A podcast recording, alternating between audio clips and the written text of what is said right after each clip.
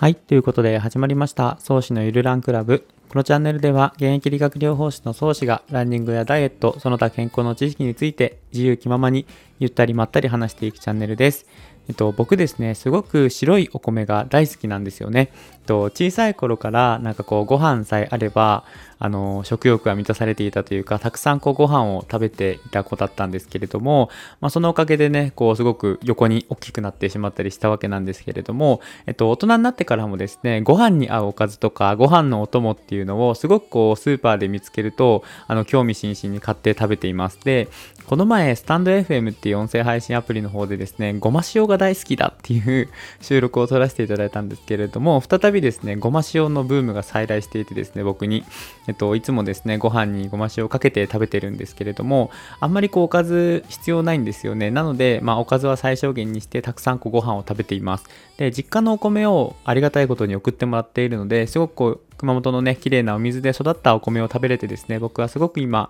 あの元気にすくすくと育っております。でですね、まあこう、スーパーとかに行くと、まあ、ご飯の音も探すんですけれども、実はですね、僕、あの、実家の方がですね、あのー、食べる海苔を作っているんですね。で、なので家にいる時は海苔の佃煮をですね手作りしてもらってよく食べてたんですけれども、えっと、実家の海苔の佃煮はすごくこう甘めに作られてですねすごく美味しいんですよ。でもともとね九州の方の醤油とかってあの味付けも含めて結構味が甘かったり濃かったりするものがあの個人的に多いと思っているのでなんかそのこっちに来てからも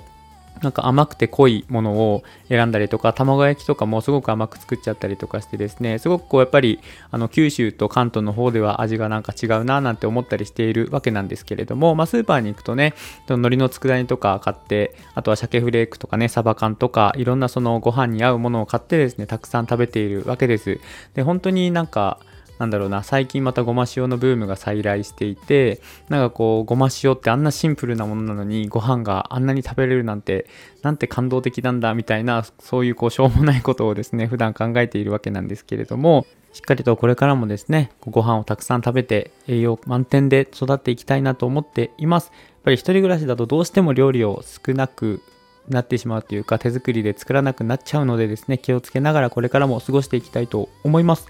でですね、今日お話しするのはですね、ビタミンのお話です。で、前にですね、ビタミン、ミネラルがすごく大切ですよというお話はしてきたんですけれども、ま改めて、あの、ビタミンの基本的なお話を今日はちょっとしていきたいと思います。ということで、早速お話ししていきます。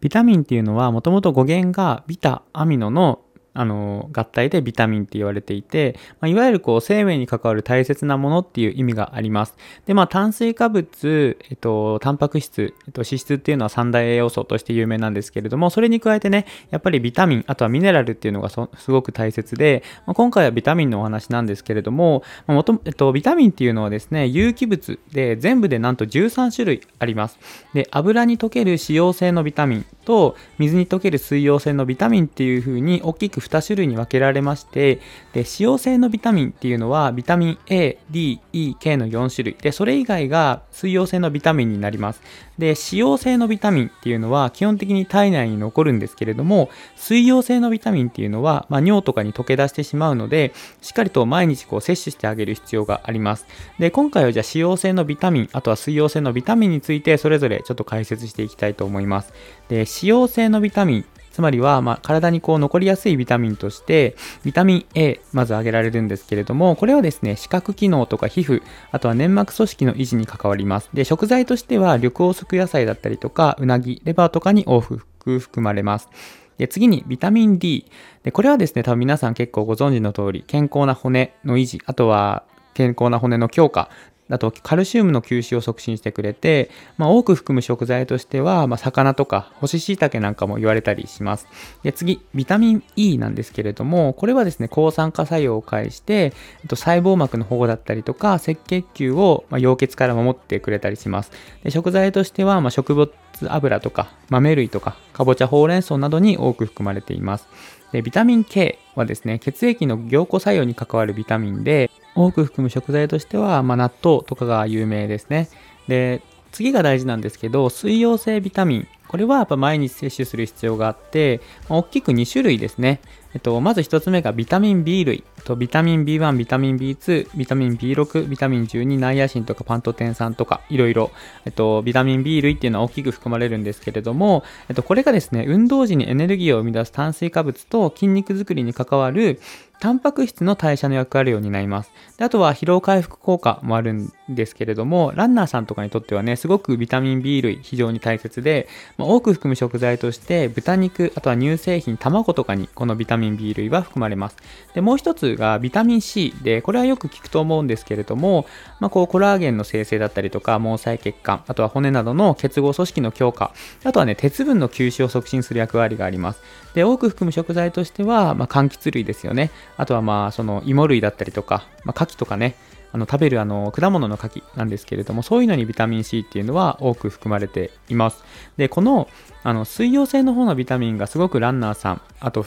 あと日々運動される方にとってすごく大切で、まあ、疲労回復っていうところに非常に大切なんですよ。水溶性のビタミン。このビタミン B 類とビタミン C。なので、積極的に豚肉だったりとか、まあ、柑橘系っていうのは、あの、取っておくっていうのは本当に大切で、まあ、クエン酸とかって言われたりもしますけれども、まあ、そういうこの水溶性のビタミンっていうのを毎日しっかりと摂取することで、ま、日々のこの疲労をためないっていうところにつながってきますので、ぜひぜひ意識的にですね、疲労回復のためにもビタミン B 群とあとはビタミン C っていうのを取っていただけるといいんじゃないかなと思います。ということで今日はこのビタミンのお話でした。はい、ということで終わりになっていきます。えっと、ゆるランクラブでですね、引き続き皆様からのお便りを募集中です。概要欄もしくはプロフィール欄に応募フォーム URL 貼っておりますので、ラジオネーム、あとは質問、感想等々お書きいただいて送っていただければとても嬉しく思います。ということで皆さん最後まで聞いていただいて本当にありがとうございました。それではまた次の配信でお会いしましょう。さよなら。